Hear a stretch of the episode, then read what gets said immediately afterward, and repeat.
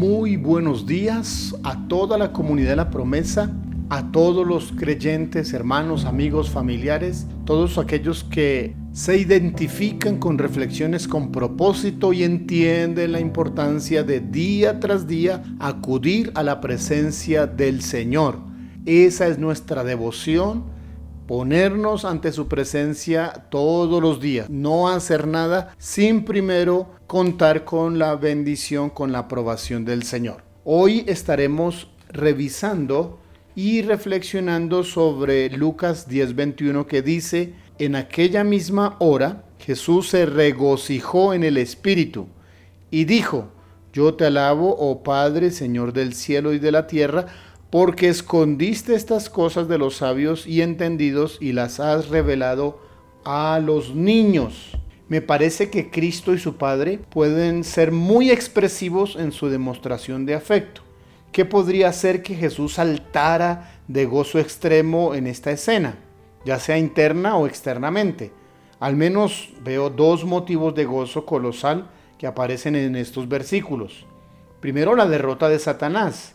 Yo veía a Satanás caer del cielo como un rayo, dice el verso 18. Amado hermano, lea con atención Apocalipsis 12, 10 al 12. En algún momento antes que Adán y Eva habitaran en el huerto del Edén, Satanás fue arrojado del cielo por orgullo, rebelión y por su deseo de usurpar al Altísimo, corriendo el riesgo de simplificar demasiado el asunto por tratar de explicarlo, digamos que desde entonces él ha estado tratando de vengarse de Dios, atacando a quienes él ama. Los que estamos en Cristo poseemos el poder por su palabra y su espíritu para evitar ser derrotados por el maligno.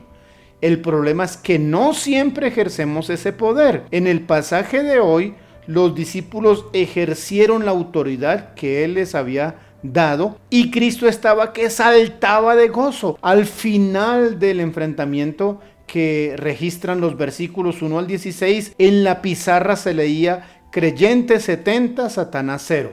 Un resultado como para que Jesús se levantara de un salto gritando de alegría, discúlpeme si mis paralelos le resultan ofensivos algunas veces, pero si en un partido de fútbol un gran resultado provoca una alegría mm, contagiada de los participantes, mucho más la derrota de Satanás por parte del poder de Dios. En segundo lugar, la victoria del siervo. Dice, yo te alabo, oh Padre, Señor del cielo y de la tierra, porque escondiste estas cosas de los sabios y entendidos y las ha revelado a los niños. Verso 21. El Dios de los cielos reveló la verdad y los pequeños de la tierra la recibieron. El resultado, el poder abrumador de Dios brilló por medio de simples vasos de barro, según dice Pablo en Corintios 2. Estoy a punto de empezar a saltar de alegría, yo también, ¿sabe? Los sabios y entendidos de este mundo son generalmente demasiado complicados como para lanzar las precauciones por el aire y creer que pueden hacer algo que nunca han hecho, que nunca creyeron posible siquiera. Si nos quedamos en nuestra pequeña zona de seguridad donde andamos por vista y no por fe, nunca tendremos espacio para saltar y brincar con Jesús de puro gozo. Ah, hermano, dale una oportunidad de saltar y danzar por usted. Atrévase a hacer lo que Él está llamando a hacer y no sea siempre tan razonable. Tengo la sensación de que no hay nada que a Cristo le guste más que saltar y danzar de gozo por usted. ¿Qué me dice usted? Cuando escuche sonar esa música de victoria, levántese de la silla y sacuda las piernas. Es la victoria que Dios nos ha dado. Es lo que expresa el versículo. Se conmovió, se llenó de gozo en su interior, celebró la victoria de los hijos de Dios, la derrota de Satanás. Cada día usted puede producir un salto de alegría al terminar el día, al empezarlo durante el día, por las victorias, confiando y haciendo lo que el Señor le dice que debe hacer.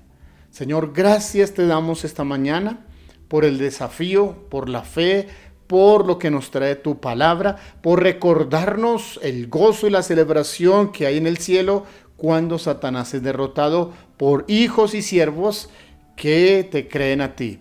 Enséñanos a ser esos hijos, esos siervos confiados y que actúan bajo el poder de tus palabras.